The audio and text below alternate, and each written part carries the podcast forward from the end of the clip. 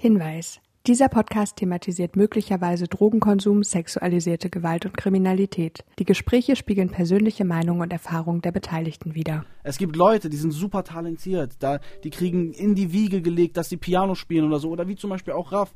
Raff spielt jedes Instrument auf dieser Welt gefühlt. Der kann mixen, mastern, alles, geisteskranke Beats produzieren, hat eine unverkennbare Stimme und so. Und manchmal fühle ich mich so, als gehöre ich nicht hierher, weil ich mich nicht so sehe. Ich sehe mich nicht als talentiert, ich sehe mich, als hätte ich Glück gehabt, sehr viel Glück gehabt. Hey, mein Name ist Lumara. Ich bin Rapperin und ich habe mich immer gefragt, wie manche Zeilen von meinen Kollegen und Kolleginnen gemeint sind. Welche Stories sind echt und was ist eigentlich mit den harten Songs, bei denen keiner so richtig weiß, ob das nur polarisieren soll oder deren Überzeugung ist? Die Antwort gibt's jetzt in eurem Podcast über Rap-Texte. Rapper La Pub. Heute mit Sierra Kids über Einstiegsdrogen, Rap-Helden und Triggerwarnung. Achtung, es geht heute auch um Selbstmordgedanken. Sierra Kids ist gerade in Therapie, der kann deshalb auch nicht von zu Hause weg. Wir quatschen nur über Zoom und ja, er ist wirklich ein sehr reflektierter, empathischer Künstler. Mit 16 hat ihn Raf Camorra gesigned. Aktuell hat er ein eigenes Label, hat also mit 24 Jahren schon Künstler unter Vertrag und frisch auf die Eins ist er auch gerade gegangen. Und obwohl er mega Erfolg hat, geht es ihm momentan leider mental nicht so gut. Vielleicht liegt es aber auch daran, weil er eben schon so früh gehypt wurde. Wir werden es gleich hören. Ich freue mich mega, mega, mega doll. Die Texte sind zwar wie gesagt krass, nachdenklich und teils auch Depri, aber vielleicht steckt ja, wie ihr wisst, mehr dahinter. Hallöchen, Sierra Kids. Ich freue mich, dass du da bist. Wie geht's dir? Man, man lebt das Leben, man macht, was man macht. Viel zu tun, viel Arbeit, viele Künstler. Und ähm, ansonsten geht's mir gut. Bevor wir anfangen, wollte ich dir sagen, ähm, einmal danke, dass ich hier stattfinden darf überhaupt bei dir. Dass, ähm, Gerne. dass ihr eure Plattform mit mir teilt und so. Das bedeutet mir viel, das ist nicht selbstverständlich. Irgendwann ist alles vorbei und dann bin ich wieder niemand und dann ähm, werde ich mich an so Sachen erinnern und dann werde ich mich auch daran erinnern, dass ihr mit mir sprechen wolltet und da dafür bedanke ich mich erstmal und ähm, ich respektiere auch deine Musik schon sehr, sehr lange. Also damals, als ich, du bist ja schon sehr, sehr lange dabei sehr, sehr lange. Musikalisch warst du ja richtig lange am Start schon. Und als ich damals 13, 14 war, glaube ich, habe ich durch dich und auch durch äh, äh, den Asiaten äh, angefangen, auch selber noch Musik zu machen und so. Und äh, ihr habt mich auch mit inspiriert, mit anderen Künstlern natürlich, ne? Und ähm, ja, das wollte ich einfach sagen vorher noch. Nur äh, das wollte ich unbedingt loswerden. Und bevor wir jetzt irgendwas machen und hier uns in irgendein Gespräch äh, verwickeln und dann am Ende vergesse ich das, das wollte ich vorher einmal gesagt haben. Das ist sehr, sehr lieb von dir. Jetzt bin ich ganz, werde ich ganz rot. Alles gut, alles gut. Alles gut. Ich muss sagen, ich habe mich auch heute richtig gefreut auf dich, weil ähm, ich fühle deine Texte sehr. Ich meine, klar, sie sind ab Danke und dir. zu, Danke dir. sie sind ab und zu sehr, sehr depri, aber äh, auch das braucht der Mensch, glaube Ja. ich, um wieder zur Besinnung zu kommen. Deswegen auch Respekt an dich dafür. Danke dir. Vielen, vielen Dank, wirklich, vielen, vielen Dank. Okay, du weißt ja, es geht heute um deine Texte und mit denen äh, fangen wir jetzt auch an, direkt. Okay. Ich wollte direkt mit einer ziemlich krassen Line äh, ähm, starten, weil weil es da halt eben um Drogen geht und ich bin so ein Mensch, also ich bin auch nicht frei von Süchten und nicht frei von irgendwelchen Sachen und versuche das aber immer so aus meiner Musik fernzuhalten. Ähm, du hast aber in Ja. dem äh, nächsten Song, den du geschrieben hast, ähm, in dem nächsten Text eben über Drogen geredet und ich würde gerne von dir wissen, was du heute darüber denkst. Es geht um den Song Wavy von deinem Album Rest in Peace 2017. Heute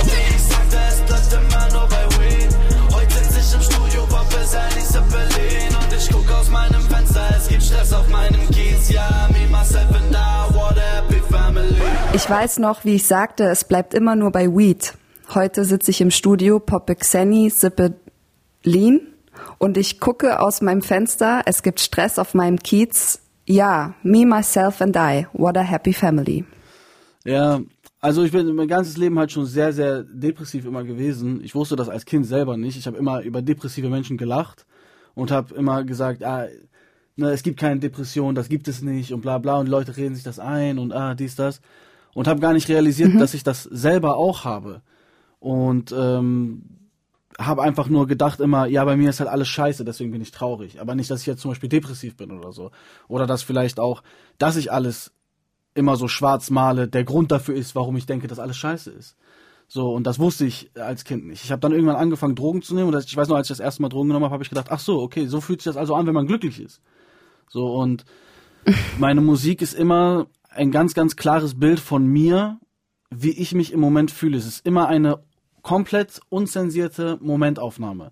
Selbst wenn ich im Studio sitze und sage, ich will jemanden umbringen oder so, was jetzt, jetzt zum Glück nicht mehr passiert, aber was zu der Zeit, worüber du gerade gesprochen hast, die Rest in Peace Phase, meiner Karriere definitiv passiert ist. Und das Album hieß ja auch Rest in Peace, weil ich mich umbringen wollte, weil ich, äh, weil ich wollte, dass Sierra Kid stirbt. Das war so dieses, okay, ich will sterben, ich will so viele Drogen nehmen, bis ich sterbe, ich will mit einem bombastischen Abgang gehen, praktisch. So, das war damals die ganze Geschichte. Und deswegen habe ich das auch unzensiert so in die Musik getragen. Ne? Und äh, dieses What a Happy Family war ironisch gemeint in dem Sinne. Und es war eher so gemeint, mhm. so guck mal, wie glücklich ich bin. Ich sitze hier und pump mich mit Drogen voll und komme gar nicht auf mein Leben klar. So, ähm, und Leute denken, ne, Aber ich wäre irgendjemand. Darf ich klar, ganz kurz, klar, ich wollte nicht unhöflich sein. würdest du, würdest du das heute nochmal genauso rappen? Weil es ist ja schon Nein. so ein bisschen Drogenverherrlichung. Ja, definitiv. Also das Ding ist, das Ding ist, ich bin wie gesagt unzen äh, unzensiert und ähm, komplett frei von jeglicher äußeren Meinung an meine Musik gegangen und habe gesagt, okay, ich will einfach nur nach außen tragen, was ich bin. Das bin ich gar nicht mehr. Ich habe vor drei, vier Jahren habe ich ähm, eine Nahtoderfahrung gehabt, eine sehr, sehr schlimme Nahtoderfahrung und ähm, ganz viele Events in meinem Leben, die ich bis dahin nicht verarbeitet habe, sind alle auf einmal sozusagen gleichzeitig rausgekommen, ans Licht gekommen und ich war drei Jahre damit beschäftigt, das alles erstmal zu verarbeiten, was alles schiefgelaufen ist in meiner Kindheit, in meiner Karriere, in meiner Laufbahn als Musiker und so weiter und so fort. Und ähm, während dieser Zeit habe ich dann auch aufgehört, Drogen zu nehmen, habe mein Leben um 180 Grad äh, gedreht. Ich war davor sehr stark drogenabhängig, medikamentenabhängig. Ich habe jeden Tag äh, Minimum, ähm, Minimum mir die Birne zugekifft und getrunken. Das war das Minimum, das absolute Minimum. Das war, wenn ich, wenn es gut lief und wenn es das schlecht lief, noch andere Drogen obendrauf auf den, auf den Cocktail, sag ich mal. Und ähm, das habe ich von einem Tag auf den anderen nach dieser Nahtoderfahrung sofort verändert. Ich habe keine Drogen mehr genommen, ich habe aufgehört zu trinken, aufgehört zu rauchen, alles. Und deswegen würde ich das jetzt nicht mehr rappen. Wenn ich jetzt wieder so wäre an diesem Punkt, weiß ich nicht, ob ich das noch machen würde. Das kann ich nicht sagen, weil ich bin nicht da. Und ich hoffe auch, ich werde da nie wieder sein. Und was ich jetzt tatsächlich heute erlebt habe, das ist lustig, dass du mich darauf ansprichst, weil heute bin ich draußen unterwegs gewesen und neben mir war so eine Gruppe von Jugendlichen und die haben alle Joints geraucht. So, ne?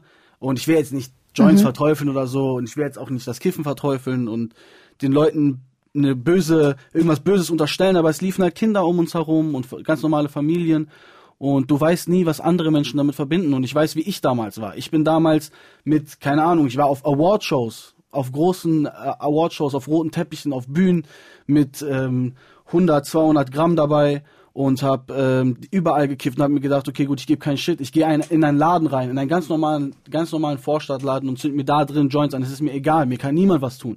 Und das war Teil meines Lebens. Aber was ich nicht realisiert habe, war, heute war ich auf der anderen, auf der anderen Seite und ich wurde sehr krass getriggert dadurch. Und es hat mir mhm. sehr, sehr geschadet. Ich bin direkt in mein Zuhause gelaufen, direkt mich im Spiegel angeguckt, habe gedacht, oh mein Gott, bin ich jetzt high, weil ich habe jetzt hier passiv das eingeatmet. Mhm. Oh mein Gott, was ist mit mir los? Und habe Panikattacken gekriegt und Eine so. Frage dazu. Frag, frag alles. Eine Frage dazu. Du hast ja in dem, du hast ja in dem Text geschrieben, ähm, ich weiß noch, wie ich sagte, es, es bleibt, bleibt, immer, nur bei, nur bei Weed. Weed. Ja. Genau. Einer meiner ersten Freunde war ja. heroinabhängig und wir sind dann zusammen, weil ich ihm natürlich helfen wollte, ja. zu einer Therapeutin. Ich habe ihm einen richtig guten Therapieplatz besorgt, ne? Und ähm, da bin ich das erste Mal in Berührung mit Drogen gekommen. Und da hatte mir die Therapeutin damals gesagt, ähm, er darf noch nicht mal kiffen. Ja, klar. Weil Kiffen ist eine Einstiegsdroge. Würdest du das auch so sagen? Also, es kommt drauf an. Ich kenne Menschen, die kiffen und die kiffen nur. So, ne? Und die werden auch, haben auch nie was anderes gemacht und so, das ist auch alles cool, aber für mich persönlich, ich kann nur für meine persönliche Meinung sprechen und für das, was ich erlebt habe. Für mich war es definitiv der Einstieg. Für mich war es der Einstieg und ich wollte auch andere Sachen ausprobieren. Alle Leute haben immer gesagt, Kevin wäre schlimm, oh, Kevin ist ja gar nicht so schlimm, dann kann ja Kokain auch nicht so schlimm sein. So und das und so weiter und so fort. Und es ging immer weiter, immer weiter, bis ich halt irgendwann durch die Bank weg fast alles äh, genommen habe, was nicht äh, sofort dein Leben zerstört. Und ähm, das ist definitiv für mich war es eine Einstiegsdroge. Und ich würde heute von mir auch sagen, ich darf niemals in meinem ganzen Leben wieder anfangen zu trinken. Ich darf niemals in meinem ganzen Leben wieder anfangen, zu rauchen, allgemein selbst Zigaretten zu rauchen, wäre schon für mich schwierig, weil ich dann wieder einen Schritt näher gehe in diese Richtung. Und ich möchte nicht einen Schritt näher in die Richtung gehen, sondern ich möchte so viele Schritte we weit weggehen davon wie möglich.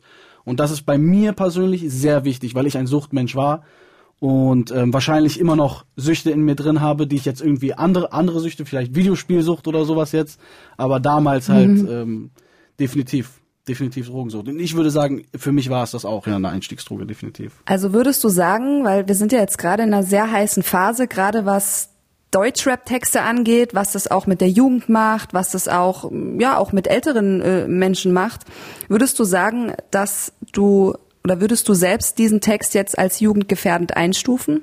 Definitiv, klar, safe, 100 Prozent. Auf jeden Fall. Auf jeden Fall. Ich denke aber auch, dass du nur als Jugendlicher darauf anspringst. Ich denke, dass wenn du erwachsener wirst, wie zum Beispiel ich, ich kann jetzt wieder, wieder nur aus meiner Perspektive natürlich reden, aber ich, ich, also ich bin jetzt 24 und seit, wie gesagt, drei, vier Jahren, ich glaube, das war jetzt mittlerweile vor vier Jahren, und ich nehme keine Drogen mehr, ich höre mir auch keine Musik mehr an, wo Leute über Drogen reden. Mache ich nicht mehr. So, weil es ist nicht mein Leben. Es interessiert mich nicht. Wenn Leute über Kokain reden in den Texten, denke ich, was ist das denn für ein Idiot? So, was ist das für ein Idiot? Warum macht er das? Wie dumm? So, das ist nicht das, was ich hören will. Ich will was ja. anderes hören.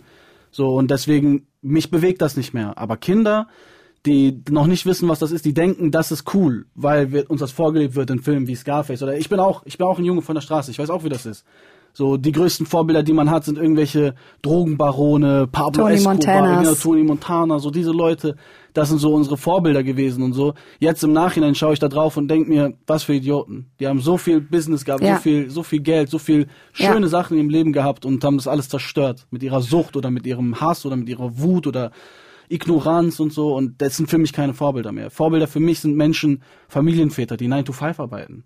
9 to 5, einen ehrlichen Job machen, Bruder. Leute heutzutage wissen nicht mehr, dass ein 9 to 5 eigentlich das Geilste ist, dass das, das auch das Härteste ist. Leute sagen, wenn ich es mit Musik nicht schaffe, dann dies, das. Musiker zu sein ist einfach. Wir sind heftig überbezahlt. Wir können machen, was wir wollen, wann wir wollen. Wir bestimmen unsere Arbeitszeiten selbst. Das, was ich mache, Leute geben mir Respekt dafür, aber ich habe keinen Respekt dafür verdient. Der Bauarbeiter, der jeden Tag 9, 9 to 5 schaffen geht, seinen Rücken kaputt macht für seine Kinder, der, der hat das verdient. Der hat das verdient, nicht ich. So sehr, sehr, sehr äh, interessante Einstellung, die du da hast. Noch einmal zurück zum Text. Eine Frage habe ich noch. Ja. Und zwar ähm, sagst du, es gibt Stress auf meinem Kiez. Ja. Was meinst du damit? Wieso Stress im Kiez? Ach, allgemein, wir waren damals, wir waren damals sehr, sehr wild. Wir waren noch sehr jung. Ich glaube, zu der Zeit, als ich das geschrieben habe, war ich 18, 19. Und wir waren sehr, sehr wild unterwegs. Ich glaube sogar noch jünger. Und ähm, einfach draußen am Stress gesucht. Ich habe damals zu der Zeit auch am Steindamm gewohnt. Ich weiß nicht, ob du die, den Ort kennst. Das ist in Hamburg eine sehr berüchtigte Straße. Und ähm, ich hatte eine Wohnung am Steindamm, die ganz oben war. Und du konntest aus dem Fenster rausgucken. Mhm. Und wir haben immer gesagt, wir spielen Resident Evil. Und da haben wir uns ans Fenster gesetzt und haben die ganzen Junkies unten angeguckt, wie die da rumgelaufen sind. Mhm. So, also so eine Straße war das. Und es gab jeden Tag ah, Ärger, ah, okay. jeden Tag Stress, irgendwelche Stechereien oder sonst irgendwas. Und wir fanden das halt cool und haben das halt in unsere Texte mitgesteckt. Ne? Wir haben das in, guck mal, wo wir leben und was da. Und hier draußen gibt's Ärger, es gibt Stress und Weißt du, ich meine, wir waren jung und dumm, ne? Jung und dumm wussten es nicht besser. Wir dachten, das ist cool. Wir sind Tony Montana, wir sind Scarface. Stress auf dem Kiez halt, ne? Stress auf dem Kiez. Ja, und vielleicht ist das alles der Stress auf dem Kiez, aber natürlich auch die Drogen. Vielleicht sind das auch die Gründe gewesen, warum du dann den nächsten Song geschrieben hast, Lach nicht mehr, von deinem Album Team Fuck Sleep 2019. Mhm. Wir hören mal rein. Ja, der Mercedes wird Godbox. Ich bin so stoned, ich krieg kein Wort raus. Muss betäuben, was sich aufstaut. Ansonsten lass ich's an den falschen raus. Also scheiß drauf. Hab ich ein bisschen Geld, geb ich's gleich aus für Drugs oder für nichts. Ja, der Mercedes wird gehotboxt. Ich bin so stoned, ich kriege kein Wort raus. Muss betäuben, was sich aufstaut. Ansonsten lasse ich an den Falschen raus. Also scheiß drauf. Habe ich ein bisschen Geld, gebe ich's gleich aus. Für Drugs oder für nichts.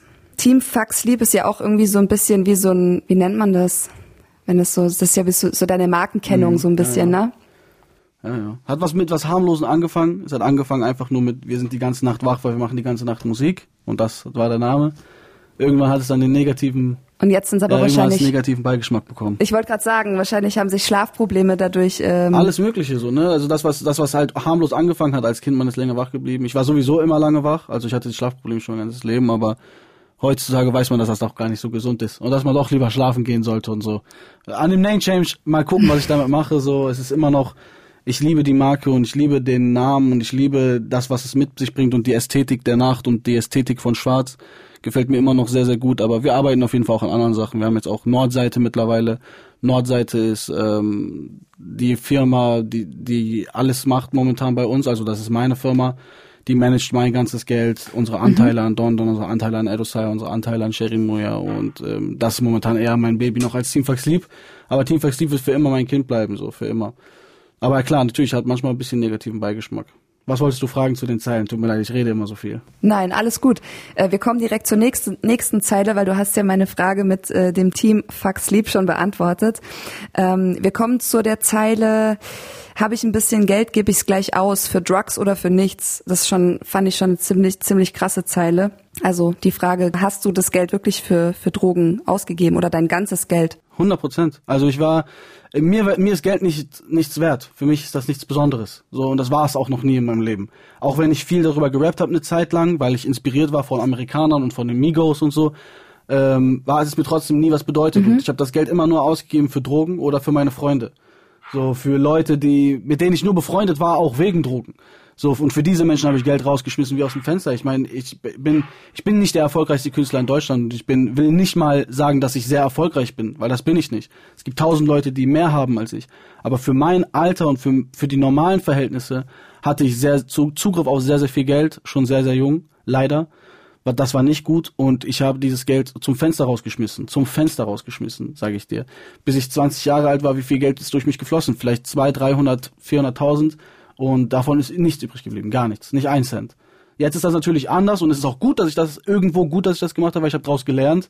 Und jetzt, ich meine, wenn ich immer noch so umgehen würde damit, dann würde es bei Edosaya, Donner und Sherry wahrscheinlich nicht so gut laufen und bei mir auch nicht.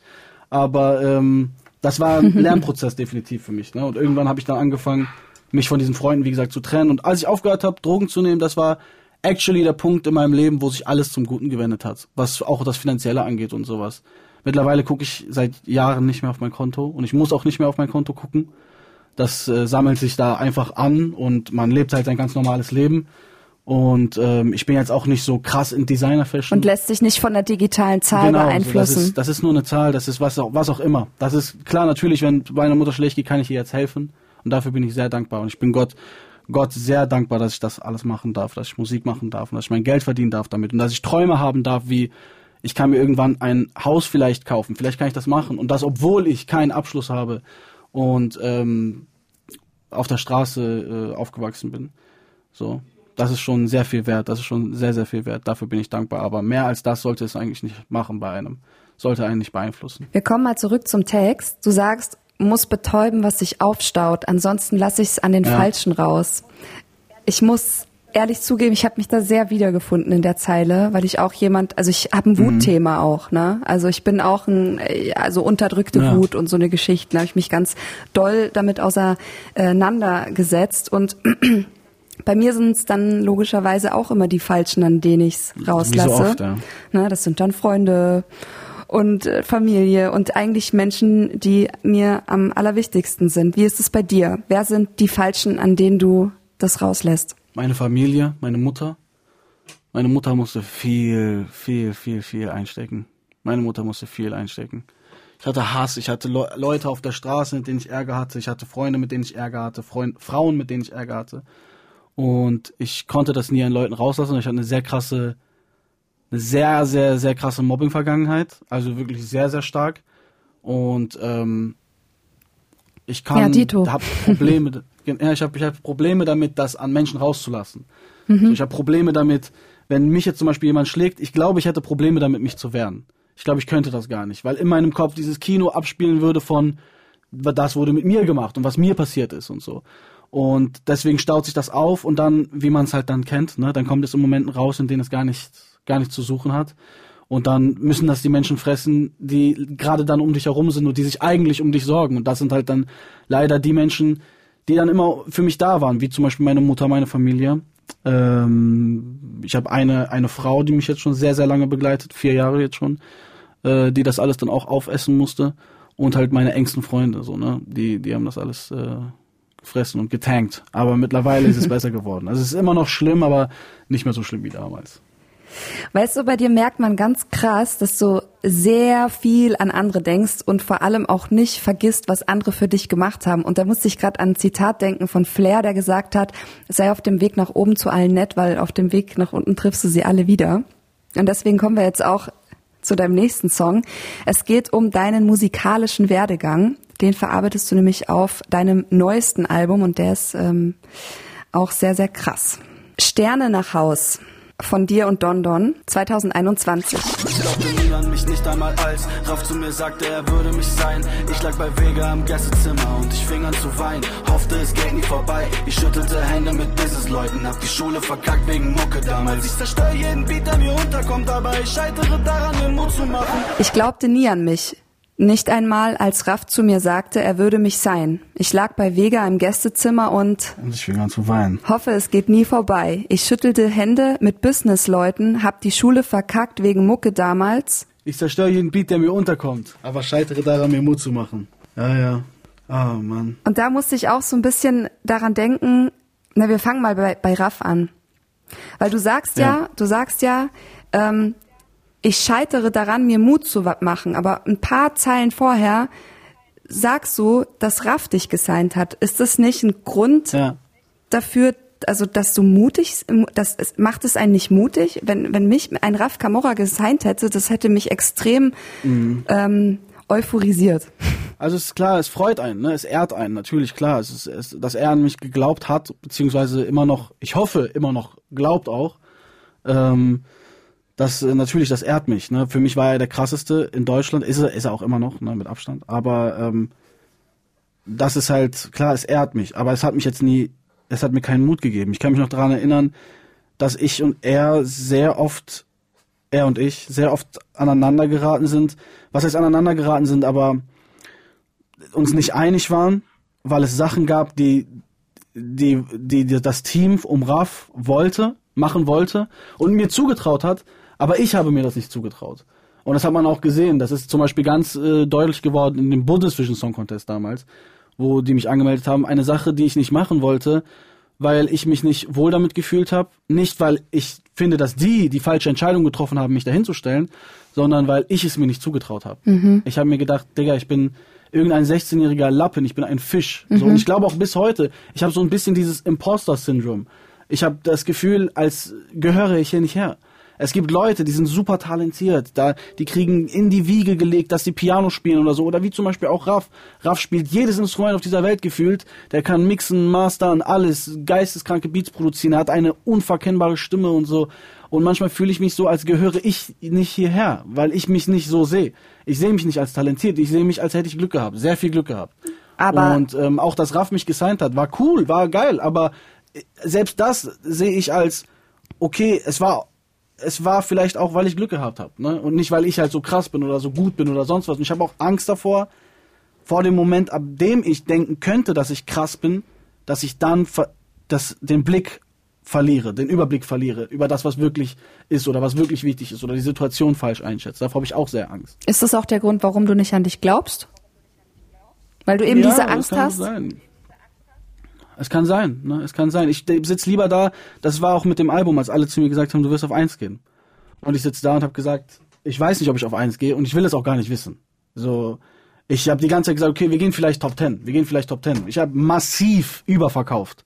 Also Top 10 war überverkauft. Es war gar keine Möglichkeit, nicht mehr in die Top 10 zu kommen. Unmöglich.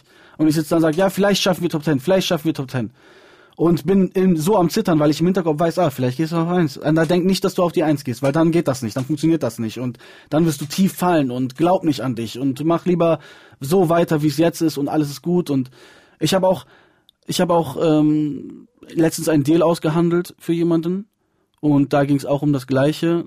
Ich habe momentan die Möglichkeit, mit einem sehr, sehr, sehr, sehr großen Partner zusammenzuarbeiten jemanden, den ich sehr schätze und jemand, den man in Deutschland schon so als das deutsche Äquivalent zu Jay-Z betrachten könnte von den Business Moves. Und ich habe die Möglichkeit, mit ihm zusammen zu- an meiner Karriere zu arbeiten. Und ich saß da und dann hat jemand zu mir gesagt, hast du Angst, dass das nicht funktioniert? Und ich habe geantwortet, nein, ich habe Angst, dass es funktioniert. Und dass ich dann den Überblick verliere. Und dass ich dann den Überblick für mich selbst verliere und dass ich, dass sich alles ändert oder dass einfach Angst, nur Angst. Ich kann es nicht mal richtig beschreiben, einfach Angst vor allem, allem, was dann passieren könnte.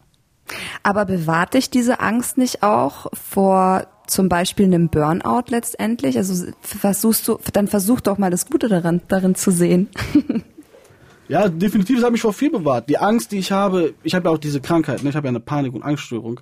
Und ähm, die Angst, die ich habe, hat mich davor bewahrt, weiterhin Drogen zu nehmen. Die Angst, die ich habe, hat mich davor bewahrt, Menschen Schaden zuzufügen. Obwohl ich sehr viel Hass in mir getragen habe. So, die hat mich vor vielem bewahrt. Wahrscheinlich auch davor bewahrt, Trigger Warning, Trigger Warning, Trigger Warning, aber wahrscheinlich auch davor bewahrt, mich umzubringen. So, ne?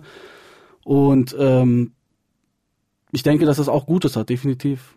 Ich weiß nur noch nicht, ob das das andere aufwiegt. Das weiß ich noch nicht. Wir kommen nochmal zurück zum Text. Du sagst, ähm, ich lag bei Vega im Gästezimmer und ich fing an zu weinen. Ja, ja. Ja, ja. Da ist mein Herz das aufgegangen. Stimmt, das stimmt. Wieso, wieso hast du geweint? Ich war 15 Jahre alt. Äh, meine ganze Familie hatte kein Geld. Wir sind aus einem, aus einem richtig schlechten Viertel in einer richtig ekelhaften Stadt. Und ähm, mein Bruder war auf der Straße Drogen gedealt. Ich war einfach nur so ein Mobbing-Opfer, niemand. Ich war niemand. Ich hatte keine Talente, gar nichts. Ich war dick, ich war, hatte Pickel im Gesicht, ich war nicht hübsch, ich war, ich hatte nichts, ich hatte nichts, was mich ausmacht. Und einfach, das hat sich fast schon angefühlt, wie als ob Gott einen Blitz von oben geworfen hätte, so, und gesagt hätte, du bist jetzt Herkules. Und auf einmal sitze ich bei Vega im Gästezimmer, was mein absoluter Kindheitsheld war. Er war mein Kindheitsheld, Raf war mein Kindheitsheld, Savage, Azad. Und das sind alles Menschen, mit denen ich heute zu tun habe. Ne? Natürlich mit Vega leider nicht mehr so viel und auch mit Raf leider nicht mehr so viel. Aber das sind alles Menschen, die ich sehr krass respektiere. Und jetzt sagen zu können, okay, ich stehe mit ihnen auf einer Stufe. Leute stellen mich mit diesen Leuten auf eine Stufe. Ich bin mit Savage Gold gegangen vor zwei Wochen. Ich bin mit ähm, ich bin mit Vega, teile ich mit Chartplatzierungen, mit seinen Artists äh, dieselben Wochen und wir verkaufen sogar teilweise über den. Und das ist für mich, das sind meine Helden. So, das sind meine Helden und einfach, ich, ich lag in diesem Gästezimmer, ich weiß noch, ähm, Vega und die, die Frau, mit der er damals war, ich weiß nicht, ob die noch zusammen sind, aber die Frau, mit der er damals war, waren sehr, sehr nett zu mir, sehr höflich, haben sich sehr gut um mich gekümmert. Motrip war an dem Tag auch da. Wir haben die ganze Nacht geredet.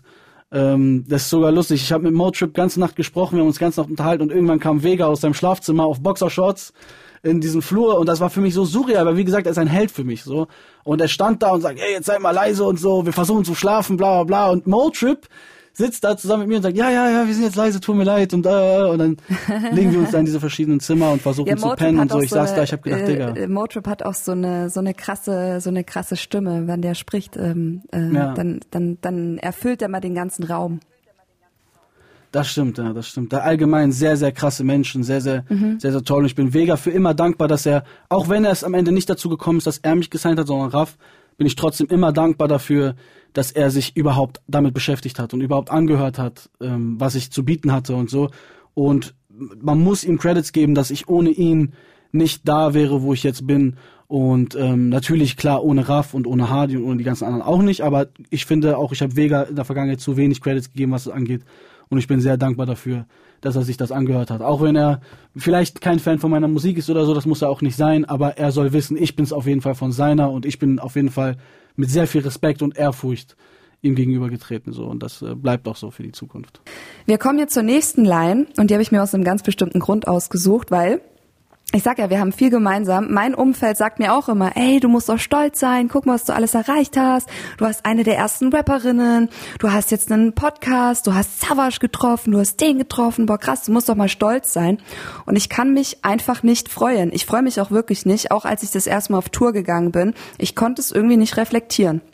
Und du hast so was ähnliches gesagt in deinem Song Scheinheilig von deinem Album FSOD. 2015. Ich kann mich nicht mehr freuen über Dinge. Doch mich befragen Leute über Dinge. Sagen, oh mein Gott, beide häufen sich die Dinge. Und ich lächle doch im Inneren bereue ich diese Dinge. Manche Menschen wollen diese Dinge, arbeiten jeden Tag und würden heulen für die Dinge. Aber sie sind immer nur für kurz. Es gibt Zeitungen, die fragen, wem gehören denn wohl heute diese Dinge? Fuck that. Kann mich nicht mehr freuen über Dinge, doch mich befragen Leute über Dinge, sagen, oh mein Gott, bei dir häufen sich die Dinge. Und ich lächle, doch im Inneren bereue ich diese Dinge. Manche Menschen wollen diese Dinge, arbeiten jeden Tag und würden heulen für diese Dinge aber sie sind immer nur für kurz. Es gibt Zeitungen, die fragen, wem gehören denn wohl heute diese Dinge? Erste logische Frage, was sind diese Dinge? alles Mögliche, Accomplishments, Erfolge, alles.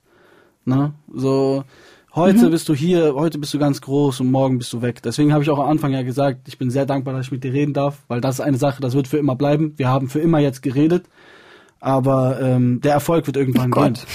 So, der Erfolg wird irgendwann gehen. Morgen, wer weiß, morgen gehst du 80-fach Platin und ich gehe vielleicht morgen äh, unter die Rücke schlafen. Wer weiß, es kann ich alles passieren. Ich hoffe nicht, dass ich 80-fach Platin gehe, weil ich möchte das gar nicht mehr. Das wäre mir viel auch, zu viel Druck. Wahrscheinlich, wahrscheinlich auch besser so. Aber ja. ähm, das ist halt das Ding so, ne? Es kann sich alles ändern. In einem Blink of a Second. Und das meine ich auch mit diesem, es gibt Zeitungen, die fragen, wem gehören denn wo heute diese Dinge. Ne? Jeden Tag, du liest, der hat jetzt diesen Rekord gebrochen, der hat jetzt das gemacht. Und ich weiß noch, als Crow damals rauskam, haben alle gesagt, boah, das ist etwas, das wird nie wieder jemand schaffen. Ja, das ist der Lauf. Ja, heute bist du da, morgen bist du weg, ist scheißegal, es, es bedeutet nichts. Leute tun so, ich sage in meinem neuen Song, ich habe einen neuen Song aufgenommen gestern, da sage ich, ich bin auf eins gegangen und Freunde sagen mir, du hast es bald geschafft. Ich frage mich, was ist schon das? Was sind Streaming-Zahlen und Klicks, wenn du nicht weißt, ob du den Winter überlebst? Und es geht dann halt immer so weiter. Und es geht halt genau um dieses Thema so, ne? Was bedeutet das? Es bedeutet gar nichts. Klar, ich, ist schön so, ne? Ich bin jetzt auch mal auf eins gegangen, geil, aber ehrlich gesagt, so glücklich macht mich das auch nicht, gesund macht mich das auch nicht. So ist auch nicht so, als hätte man monetären Wert dadurch, dass du jetzt auf einmal mehr Geld auf deinem Konto hättest oder sowas, irgendwas. Das ist einfach nur eine Zahl und die ist jetzt halt da. Du hast es jetzt abgecheckt, aber was ist das, wenn du stirbst? Wenn du am Ende naja, im Sterbebett liegst, was bringt dir das? Naja, man jagt halt, man jagt halt ständig seinen Wünschen hinterher und die Wünsche ja. werden nicht weniger und ähm, ja, also ich bin ja der Meinung, dass man eher halt ne, bei sich anfangen sollte und ähm, ja, versuch, versuchen, versuchen sollte, so in seine Mitte zu kommen. Das ist sehr, mhm. sehr schwer. Ich bin jetzt nicht jemand, der sagt, ich bin da erleuchtet und ich habe das geschafft. Im Gegenteil, nein, nein. ich bin auch ein sehr nervöser Mensch und mache auch ganz viele Dinge und erhoffe mir da Anerkennung, aber letztendlich, äh, jetzt hab, verstehe ich auch, was du mit dem Song meinst. Ne? Ja. Die Frage ist aber, die, die stellt sich dann natürlich, ne? Du, du stellst ja im Prinzip diese ganzen Dinge schon ein bisschen in Frage, sie kommen, gehen, aber warum machst du dann diese Dinge? Warum sagst du dann nicht einfach, okay, alles klar, ich will das alles nicht mehr, ich mache jetzt was ganz anderes? Ich, ähm, ich sage dir ehrlich, ich zwinge mich teilweise dazu. Also die Musik mache ich, weil es das Einzige ist, was ich kann. So, ne, weil es das Einzige ist, wo ich denke, ich bin da gut drin. Ich, das, das, das, das, das, ich kann das so ein bisschen. So, ne, mittlerweile, ich meine, ich mache das seit 10, 15 Jahren jeden Tag ich äh, weiß ganz genau, was ich tue, so. Und ob das jetzt gut oder schlecht ist, ist wieder eine andere Sache. Aber das ist das Einzige, wo ich weiß, okay, das kann ich. So, das kann ich, das habe ich mir beigebracht, das kann ich, das mache ich. Und deswegen mache ich das auch weiter. Und auch weil ich mich fühle, als wäre ich den Fans das schuldig. So, ich fühle mich, als hätte ich, ich, ich muss das machen. Ich muss das machen einfach. Ich habe das, ich weiß, ich frage mich nicht wieso, ich weiß nicht warum, aber ich habe das Gefühl in meinem Kopf, ich muss das tun und ich darf nicht damit aufhören weil es das ist, was mich auch hier hingebracht hat und so. Und ich glaube, das wäre respektlos der Legacy gegenüber oder dem gegenüber, was mir gegeben wurde, ähm, mhm. wenn ich aufhören würde. Obwohl ich doch noch, obwohl es Leute gibt, die das noch interessiert, was ich sage. Aber du musst, du musst schon zugeben, dass es ein bisschen shit so klingt, weil du sagst auf der einen Seite, du willst das machen, auf der anderen sagst du, du schreibst, ey, das ist voll der krasse Satz, verinnerlich, verinnerlich den mal. Und ich lächel, doch im mhm. Inneren bereue ich diese Dinge. Ja, ja. Ich weiß, dass es, ich weiß, dass es, also guck mal, das ist, es ist halt nicht, es ist jetzt nicht unbedingt schizophren, es ist halt einfach nur, Leute kommen zu dir und sagen dir, du bist krass. Natürlich freust du dich darüber. Na klar, weißt du, ich meine? Klar freue ich mich darüber. Wenn mir jemand sagt, ich bin cool oder ich bin krass oder ich bin dies, das schmeichelt einem natürlich. So wie wenn ich zu dir am Anfang sage, hey, bla bla, ich bin Fan von dir gewesen und ähm, hab das sehr krass verfolgt und sowas und ihr wart mit es Gründe, ging runter wie Öl. Ja, aber so das ist halt so, weißt du, ich meine? Das ist da und dann freut man sich natürlich darüber. Das meine ich mit, man lächelt aber im Herzen weiß ich, dass ähm, das nicht das ist, was mich glücklich machen wird, glaube ich. So. Okay, und weißt du, weißt du, was du vielleicht später mal machen wirst, was dich glücklich, also gibt Nein. es schon einen Plan B, den, einen Plan B, den du für dich hast, wo du sagst, okay, das wird mich bestimmt glücklich machen und wenn die Musik wirklich, also wenn das mich nicht mehr erfüllt oder dann mache ich halt das, dann gehe ich eine ganz andere Richtung. Sehr therapeutisches Gespräch, weil ich ähm, glaube nicht, dass ich das weiß, ne? Ich ähm, habe mich, ich habe, es gibt andere Sachen, die mich glücklich gemacht haben, zum Beispiel Leuten helfen, ne? Und ähm, Leuten helfen hat mir geholfen. Und deswegen habe ich Edo gesigned, deswegen habe ich Donner gesigned, Sherry Moya. Und mhm. ähm, keiner hat so gute Verträge wie die und keiner hat so viel Macht in deren Businessbeziehungen wie die. Wenn Edo will, kann er mir morgen sagen, ich habe keinen Bock mehr darauf und dann sage ich okay. Und dann ist da nichts mit, es gibt eine Klausel im Vertrag und ich werde noch für drei Jahre ausbezahlt, obwohl wir gegenseitig unsere Mütter beleidigen oder was weiß ich, das gibt es nicht. Und das hat mir geholfen. Das hat mir geholfen, dass ich das Leuten bieten konnte und das habe ich ja auch gemacht nebenbei, neben der Musik. Und Musik für mich selbst, nicht wegen dem Erfolg zu machen, sondern für mich selbst, um über Dinge zu reden, die ich selber verarbeiten muss. Ich glaube, dass mir das, dass als mir das Ventil. Auch hilft. Genau, irgendwo als Ventil, ja. Weil genau deswegen habe ich auch nie aufgehört zu schreiben, weil ich immer ja. irgendwie ein Ventil gebraucht habe, weil sonst das vielleicht dann doch irgendwie anders rauskommt. Ich glaube, dass ne? es das ist, ja. Ich glaube, dass das ist. Und ein bisschen meine Schwarzmalerei, ne? Ich übertreibe natürlich auch immer ein bisschen. Ich sehe, sage die Dinge immer alles so ein bisschen extrem, ne? So, ja, ich, ich bereue das und es ist alles so schrecklich, aber ja, aber schau mal, genau deswegen haben wir diesen Podcast ins Leben gerufen. Jeder würde, in, guck mal, du siehst ja, wie hab ich habe das ähm, ganz anders interpretiert und du ja. sagst jetzt, ja, ich ich Schwarzmalerei, ich übertreibe auch manchmal. Das ist ein wichtiger Fakt, weil daran können sich auch deine Fans ähm, ähm, orientieren, wenn sie den Podcast hören und sagen, hey, okay, ich muss mir doch nicht so Sorgen machen. ja, also es, mir geht's schon scheiße, das ist schon so, ne? Und ich, die Sachen, wenn ich die rappe, glaube ich die wahrscheinlich auch wirklich. Aber jetzt in so einem ruhigen, ruhigeren Moment wo ich jetzt ein Gespräch führe und so und wirklich darüber nachdenke und wirklich darauf rumdenke, denke ich dann doch, dass ich vielleicht auch ein bisschen übertreibe manchmal. Na, so wie jeder. Es ist Musik. Es soll auch, ne, es, ist, es ist Musik. ja, es ist Musik. Und ja. nicht jeder schafft es, in seiner Musik so einen Seelenstrip hinzulegen wie du. Und ähm, ich bin auch sehr Fan davon, wenn jemand ehrlich ist, wenn jemand so knallhart Danke. ehrlich ist. Und ähm, deswegen kommen wir jetzt auch zum nächsten Song und da bist du sogar noch ein bisschen privater als okay. bis jetzt. Wir kommen zum Song Gott oh. vom Album 600 Tage 2020. Ich sagte meinen Freunden, gib mir zwei Wochen, ich komm wieder klar. Aus zwei Wochen wurden zwei Jahre. Ich bin gerade im dritten, mir ist immer noch nicht klar. Werde ich je wieder normal?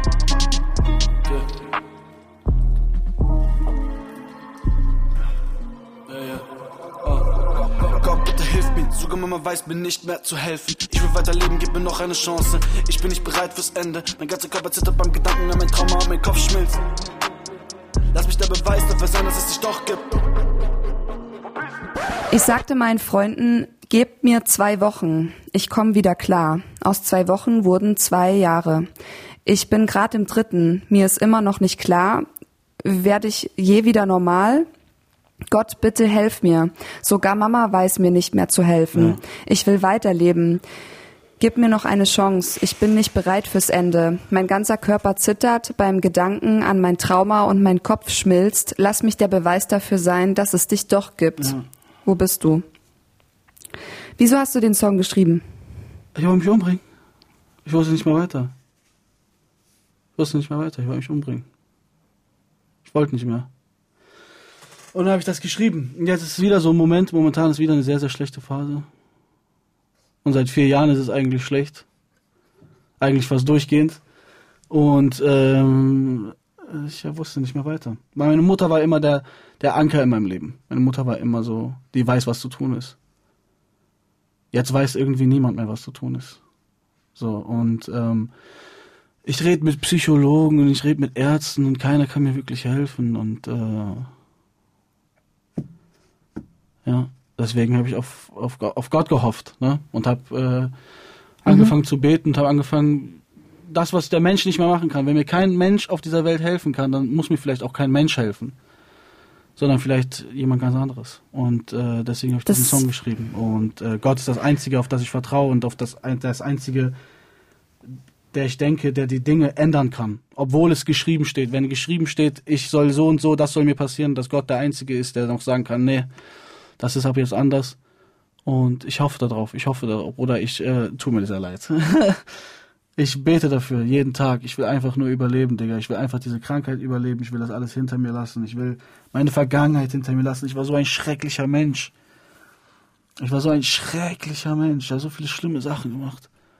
Und äh, Menschen verletzt und alles Mögliche und mich selber verletzt und ich will das einfach hinter mir lassen. Ich will einfach überleben, das hinter mir lassen und wiedergeboren werden praktisch. Ne? Nochmal eine Chance haben. Gib mir nochmal eine Chance, es gut zu machen. Ich mach's gut diesmal. Das ist so mein letzter Hilfeschrei gewesen, der Song. Ich weiß noch, als ich den gemacht habe, und das Ende geht auch mittlerweile 600 Tage. Ich ziehe Striche an die Wand. Gott sagt mir, kommen wir an oder sind wir verdammt? Und da ging es halt auch darum, dieses, werde ich jemals wieder gesund? Werde ich jemals wieder, ich gehe nicht raus, also für die Leute, die das jetzt nicht wissen, ne, die mich nicht kennen, ich habe eine Panik- und Angststörung, ich gehe nicht raus aus meinem Haus, schon sehr lange nicht, ich habe eine sehr starke Depression, äh, die mich plagt, Zwangsgedanken, alles mögliche, ich habe diese Bingo-Liste, mit psychischen Krankheiten habe ich so drei, vier Kreuze. Ich habe drei, vier Mal Bingo gewonnen. Und ähm, ich will, dass das nicht mehr so ist. Ne? Ich äh, kämpfe sehr dagegen an. Sehr stark. Aber ich habe trotzdem eine Frage, wenn dir das nicht alles. zu deep wird, ne? Du musst, du musst immer sagen, wenn irgendwas zu deep wird Alles hier gut. in diesem Podcast und dann springen wir sofort weiter zum nächsten Song. Alles Du gut. hast in dem Song gesagt, weil es ist, du, du, du machst ja da wirklich einen Seelenstrip und Ja. ich kann verstehen, wenn du nicht darüber reden willst. Du sagst in diesem Song, ich bin nicht bereit fürs Ende. Gerade hast du aber gesagt, das ist ein Text, den du geschrieben hast, als du sterben wolltest. Ich weiß, ich bin nicht bereit. Ich bin, ich bin auch noch voll jung, Digga. Warum soll ich denn jetzt sterben? Weißt du, was ich meine? Mit, ist das jetzt das Ding? Ich bin jetzt 24 Jahre alt. Jeden Tag stehe ich auf mit dem Gedanken, mein Leben zu beenden. Und ich will das aber nicht. Und wenn du dein, wenn dein Kopf dir sagt, bring dich um, sterb, es macht keinen Sinn mehr, Bruder. Der Schmerz ist zu groß. Jeden Tag dieser Schmerz ist zu groß. Bring dich einfach um. Aber dein Herz dir sagt, ich will das eigentlich nicht. Eigentlich will ich weiterleben, weil ich will irgendwann vielleicht mal, wenn Gott so will, ein Kind haben oder oder ne, ich will meine Familie sehen, ich will meine Geschwister sehen, wie die erwachsen werden. So, ich will das eigentlich, aber gleichzeitig hast du diesen Schmerz und er geht nicht weg und er will nicht weggehen, egal was du machst. Das ist dann eine Dynamik, ähm, die da entsteht, die sehr interessant ist. Und das ist halt das, was halt ne, dieser Song ist. So, ich will nicht, ich will nicht sterben, aber ich habe das Gefühl, ich muss. Ich habe das Gefühl, dass der einzige Ausweg, dass der Schmerz, den ich fühle, dass der au- aufhört, dass er aufhört. Ich habe das Gefühl, das ist das Einzige, was mir helfen kann manchmal. Und ich will das nicht mehr. Das Gefühl haben, dass es das Einzige ist, was, was, was, was mir hilft, das zu beenden. Krasse Sachen, die du da sagst. Ja. Ähm, ich ich fühle das. Äh, ich ich fühle das. Nee, nein, nein, das ist, ist voll, vollkommen in Ordnung. Ähm, das ist vollkommen in Ordnung, weil ich es tatsächlich verstehe. Ich will jetzt aber nicht weiter Alles drauf gut, eingehen. Ich würde gern noch mal, ich würde gern noch mal zum Text zurückgehen. Und Ja. zwar sagst du, Gott, bitte hilf mir. Sogar Mama weiß mir nicht mehr zu helfen. Ja. Gab es dann eine Zeit, in der sie helfen konnte? Es gab eine Zeit, in der ich dachte, dass sie alles kann. Ich glaube, jeder Mensch wächst auf, der eine liebende Mutter hat, äh, mit dem Denken, dass, dieses- dass deine Mutter alles kann. Oder dein Vater oder der, die deine Bezugsperson halt in deinem Leben. Und wenn du keine Eltern hast, dann vielleicht dein Mann oder sonst wer. Aber ich glaube, jeder Mensch, der diesen Menschen hat, denkt, dass er alles kann. So, ich habe gedacht, meine Mutter kann alles, alles. Egal was ist, egal wer kommt, meine Mutter kann alles. Meine Mutter hat für alles die Lösung. Meine Mutter kennt mich besser als jeder andere Mensch. Sie weiß ganz genau, wie man mich heilt. Das ist, äh, irgendwann realisiert man aber, wenn man älter wird, dass das nicht so ist und dass deine Familie auch nur Menschen sind. Auch wenn deine Mutter natürlich sehr viel über dich weiß und wahrscheinlich auch dir besser helfen kann als ganz viele andere Menschen, ist es trotzdem, äh, gibt es Sachen, die auch für sie zu groß sind. Wenn du morgen aufwachst und du hast nur noch ein Bein, dann äh, wird deine Mutter dir das auch nicht wiedergeben können. Wahrscheinlich. Was hast du denn verloren, wenn du jetzt schon äh, in der Metapher sprichst mit dem Bein? viel Lebenswillen, meine geistige Gesundheit, meine Unbeschwertheit. Ich kann einfach rausgehen, ich gehe einfach zum Bäcker. Sowas, so Sachen, die selbstverständlich sind, sind nicht mehr selbstverständlich. Warum drehe ich keine Videos? Seit wie vielen Jahren drehe ich keine Videos mehr? So, und wenn ich Videos drehe, kann man, jeder, der das sieht, kann mal darauf achten. Die sind immer bei mir auf dem Balkon oder bei mir im Wohnzimmer oder bei, immer bei mir oder bei mir im Auto vor meiner Haustür. So, aber ich gehe nicht, ich, ich, ich gehe nicht weg. Und diese Sachen, die so selbstverständlich sind, das wurde mir alles genommen. Das Ja, aber ist doch alles genommen. okay, du, du, du sparst doch dadurch auch dein Geld für die Location. Immerhin, ne? Jede, jede Ich sage jede nichts ist so Seite schlecht, dass es nicht für irgendwas Seite. Gutes. Ja. Alles gut. Ja, das hast ist mein recht. Motto. ähm, wir, wir, wir gehen das nochmal sechs Jahre vor. Ja. Ne? Da hast du das auch schon mal äh, thematisiert, weil wir ja auch gerade beim Thema Gott waren. Mhm. Und da bist du noch ein bisschen konkreter. Bei deinem Song Nirgendwer vom, Album vom Album Nirgendwer 2014. alles, Alles gelogen, alles gesagt. Ich bin ehrlich, wird Gott zu mir sprechen, würde ich sagen, brauchst du noch jemand da oben, bin sofort da. Die sagen zu mir, du bist so arrogant, denn du hilfst niemand. Doch ich muss erst meinen eigenen Weg gehen, um anderen sagen zu können, wo lang. Sonst verliere ich mich wieder.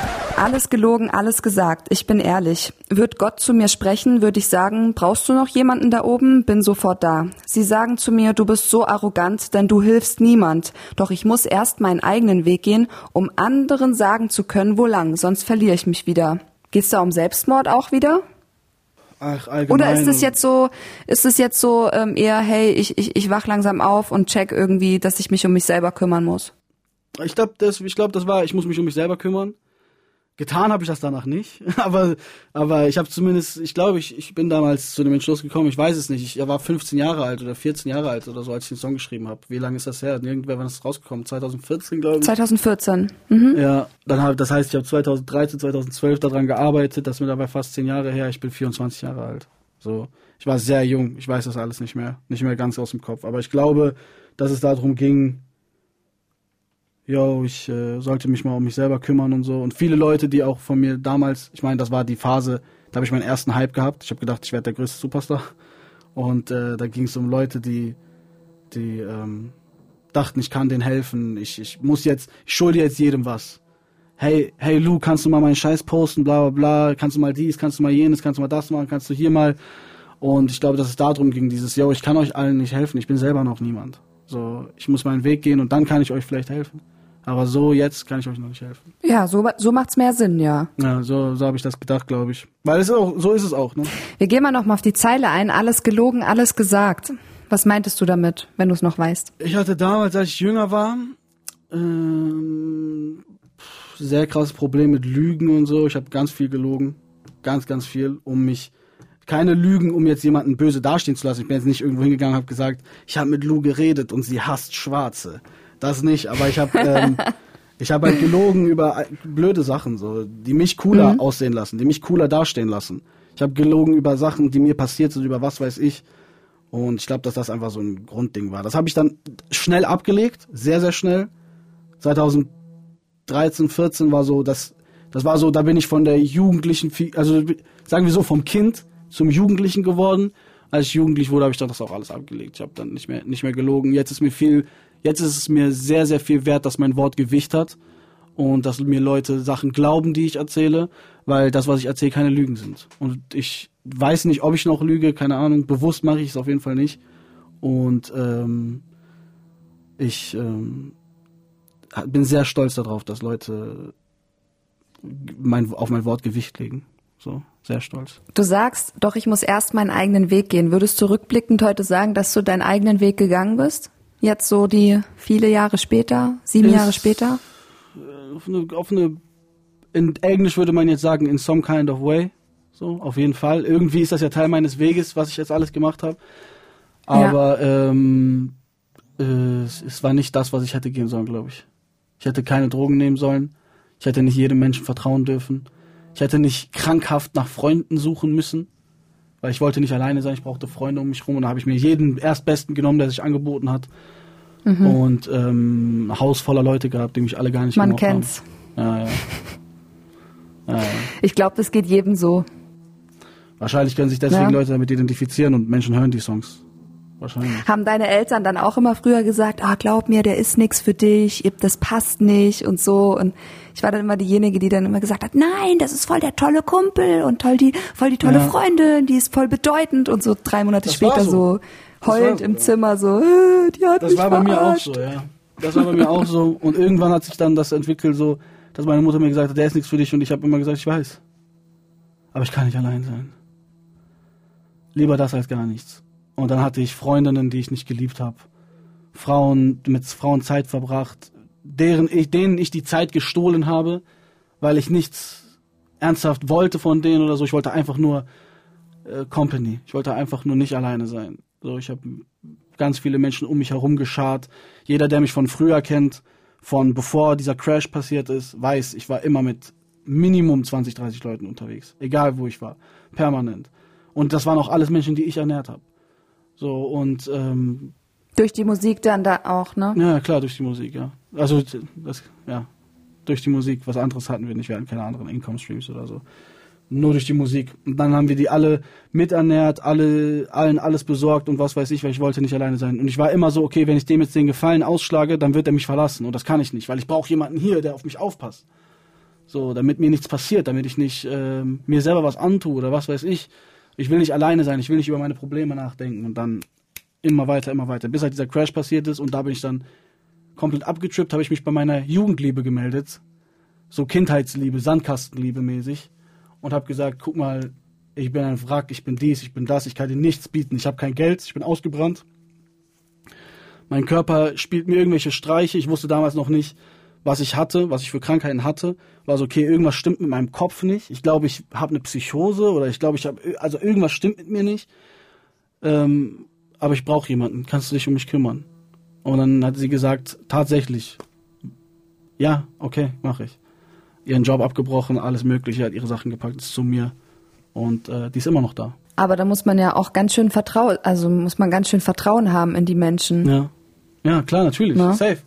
Safe. Mir blieb aber auch nichts anderes übrig. Also ich hatte so meinen mein Rücken an die Wand mäßig, so, ne, mir blieb nichts anderes übrig. Und ich habe auch gedacht, okay, wenn ich jemandem vertrauen kann, dann diesem Menschen, der mich kennt von vorher, der meine Struggles miterlebt hat, der weiß, dass das, was ich sage, kein Blödsinn ist. Der weiß, wie meine Vergangenheit war, wie meine Kindheit war, wie mein Vater war und so weiter und so fort, die das alles weiß von mir.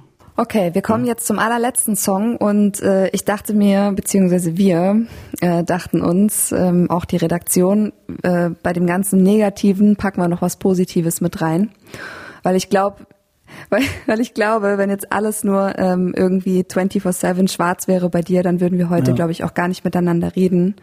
Gott sei Dank tun wir das schon und deswegen kommen wir jetzt zum Ja. Song Safira vom Album N-A-O-S-U oder heißt es Naosu? Naosu, das heißt Heilung auf Japanisch. Ah, schön, okay. Dann kommen wir jetzt zum Album Safira, äh, zum Song Safira vom Album Naosu 2021. Ich will, dass ich weiß,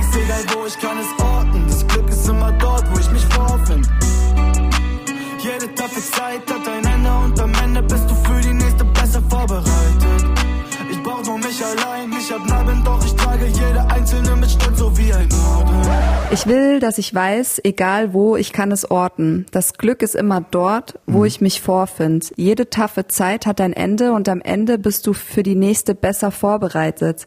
Ich brauch nur mich allein. Ich hab Narben, doch ich trage jede einzelne mit Stolz, so wie einen Orden. Und da sind wir wieder bei meinem Motto, nichts ist so schlecht, dass es nicht für irgendwas gut ist, weil du se- selber ja sagst, ne, jede taffe Zeit hat ein Ende und am Ende bist du für die nächste besser vorbereitet. Und das klingt jetzt, als hättest du ganz, ganz viel gelernt. Das ist ein sehr positiver Song. Hoffentlich habe ich das. Wie kommt dieser positive Song das. zustande? Also ich habe ähm, ich habe äh, irgendwann angefangen Songs zu schreiben aus der Perspektive, dass es mir besser gehen würde. Wie würde ich denken? Wie würde ich wie würde mein Denken aussehen oder meine Psyche aussehen, wenn ich jetzt wirklich gesund wäre? Die Krankheit wäre weg von heute auf morgen. So, nur als Beispiel. Und so habe ich angefangen Songs zu schreiben und das war zum Beispiel auch einer davon, wo ich ähm, darüber rede mit Stolz. Ich schau, blicke mit Stolz auf die Zeit, in der ich jetzt gerade bin, wo es mir so schlecht geht. Und sage praktisch, guck mal, ich habe es geschafft und bla und dies, das und will den Leuten, die selbst in dieser Zeit sind, Hoffnung machen. Auch mir selber Hoffnung machen. Und ähm, deswegen habe ich das geschrieben, ne? Deswegen habe ich das geschrieben. Und um mir selber einzureden, was heißt einzureden? Mir selber bewusst zu machen, dass es besser werden kann. Und das, was ich sage, ist ja keine Lüge. Es ist ja wirklich so. Wenn du eine taffe Zeit überstanden hast, wenn du sehr, sehr schlimmes Schicksal erlitten hast und du hast das überlebt, dann, ähm, wenn das nächste Mal dasselbe passiert, wirst du da sitzen und wissen, was zu tun ist. Und du wirst wissen, dass du auf dich selber, dich, dich auf dich selber verlassen kannst, weil du hast es schon mal durchgestanden. Ich hab Narben, doch ich trage jede einzelne mit Stolz. Schöne Abschlusszeile, finde ich. Was denkst du darüber? Ja. Es ist, was es ist, ne? Ich trage ja mein Inneres immer nach außen in meiner Musik und das ist halt das Ding, ne? Das, was du gesagt hast mit, nicht viele Leute machen das. Mir ist das nicht so bewusst, dass das nicht viele Leute machen. Weil es unangenehm aber mir ist ist. es bewusst, dass ich das mache. Weil es für Ja, viele Leute unangenehm okay, ist, denke ich. Das ist meine Meinung. Ich habe ganz oft auch äh, äh, Songs an, also als ich noch im Label war und so beim Label war, habe ich meine Gedanken natürlich auch den Leuten dort geschickt und die haben gesagt, nee, das ist nicht Mainstream, das ist nicht massenkompatibel, so denkt doch keiner, schreibt es um. Und ähm, ja, genau. Ich wollte jetzt nicht abkommen vom der, Thema, äh, sorry. Alles gut, alles gut. Was ich dazu sagen will, ist, wir sind eines, und das ist jetzt komplett ohne Bewertung, ob das gut oder schlecht ist, aber wir sind eines der erfolgreichsten Labels in Deutschland. Und wir machen alles ohne Musik. Ich glaube, dass das mehr Leute denken, als man denkt. Dass mehr Leute das brauchen auch, dass Leute darüber reden. Das glaube ich auch. Das glaube ich auch. Gerade in der Zeit, ähm, jetzt ähm, hast du ja be- bestimmt auch mitbekommen mit dem, mit dem, was jetzt da gerade abgeht, sexualisierte Gewalt in Texten etc. Da findet gerade Ach so, ja, ja. ich klar, glaube, klar. ich hoffe, ich bete, dass da ein Aufwachprozess stattfindet. Ne, und dass Ich hoffe. die Leute eher, Ich hoffe. ähm, ich meine, man muss jetzt nicht den ganzen Tag Depri sein und äh, Seelenstrips machen, das verlange ich gar nicht. Das ist so, das ist auch wieder so eine Schiene, aber man kann schon Mhm. ein bisschen aufklärender und ehrlicher sein in seinen Texten, gerade wenn man viel 100%. Reichweite hat. Ich habe einen Text, ich weiß nicht, ob ich den Song veröffentlichen werde, wo ich darüber rede, wie ich eine Frau, ähm, weiß nicht, unter was für einem Punkt das fällt, sexuelle Belästigung oder was weiß ich, eine gute Freundin von mir auf jeden Fall, ähm, wo ich sie, als ich auf Drogen war, komplett falsch behandelt habe und so. Und ich habe einen Song darüber ge geschrieben und gemacht. Ich weiß nicht, ob ich den jemals veröffentlichen werde, weil ich mich sehr dafür schäme. Aber das sind so, ich glaube, dass es besser wäre, wenn es in diese Richtung geht, anstatt dass man das alles totschweigt und nach außen immer auf den Saubermann macht. Weil ich mache zum Beispiel genau das Gegenteil. Ich rede immer darüber, wie schrecklich mein Leben ist und wie schrecklich ich war, vor allem ich, für mich selbst und für andere Menschen und auch wahrscheinlich immer noch zum Teil bin. Und ähm, ich glaube, dass das sehr wichtig ist, dass viele mehr Menschen diese Seite an sich anerkennen müssen und verarbeiten müssen in der Öffentlichkeit. Und ich glaube, dann würde auch nie so ein riesen Shitstorm entstehen, ähm, dass Leute jemanden canceln wollen. Ich glaube, Leute wollen eher jemanden canceln, weil die das Gefühl haben, der lernt anders nicht daraus. Naja, man stimmt schon, was du sagst. Man sollte schon erstmal vor seiner vor seiner eigenen in Türe kehren und ähm, das hast du ja auch in dem Text Genau ähm, gut gut erkannt. Ne? Also du hast deine Narben erkannt und hast gesagt, hey, letztendlich, ich habe meine Narben, ich trage sie mit Stolz. Mhm. Ne, es geht ja um dich, ne? Und es geht ja auch um darum, dass du etwas eingest äh, dass, dass du dir etwas eingestanden hast oder dass du, dass du, dass du für Ja. dich einstehst. So, ja, so hatte ich das gesagt. Zum Schluss dieses Wunder, dieser wunderbaren Podcast-Folge, mein lieber Sierra Kids, kommen wir jetzt noch zu der ähm, tollen Abschlussfrage. Und zwar, hast du eine Minute Zeit, ähm, um mir zu erklären, ob deine Musik, deine Texte, deine Songs, deine Kunst Rap oder Pop ist oder Poesie vom MC. Die Zeit läuft ab jetzt. Beides zum gleichen Teil. Ich habe Songs, die ich gemacht habe, weil ich mich gut fühlen wollte und weil ich wollte, dass Leute Spaß haben dabei. So, und manchmal muss Musik auch nicht mehr als Spaß machen. Man muss nicht immer alles so ernst sehen. Manchmal kann Musik auch einfach nur Spaß machen. Und ich habe aber genauso zu einem gleichen Teil, wenn nicht sogar vielleicht sogar ein bisschen mehr, die Poesie vom MC auch mit drin, definitiv. Ich rede sehr viel über mein Leben und was ich verarbeite und was, was mich betrifft auf jeden Fall, sehr viel. Und jeder, der das sich mal anhören möchte, kann sich gerne meine Musik anhören. Und äh, alle nicht vergessen, immer weiter diesen Podcast hören und äh, die gute Loot unterstützen bei allem, was ihr macht. Ja, Ur Urgestein in der Rap-Szene. Urgestein, meine Freunde. Ey, weiß ganz genau, du tust als wäre ich 80. du bist so süß. Ey, äh, du, du warst da, du warst da, da war ich noch gar nicht da, da habe ich noch gar nicht existiert. Das hat gar nichts mit 80 zu tun, das ist mit Weisheit. Weisheit, du bist weise. Du bist sweet. Weise. Du bist sweet. Dankeschön. Danke, dass du, dass du dir Zeit genommen hast. Dieser Podcast ist eine Produktion von MDR Sputnik. Abonnier den Kanal, damit du keine Folge mehr verpasst. Mein Name ist Lumara und ich danke dir ganz herzlich fürs Zuhören.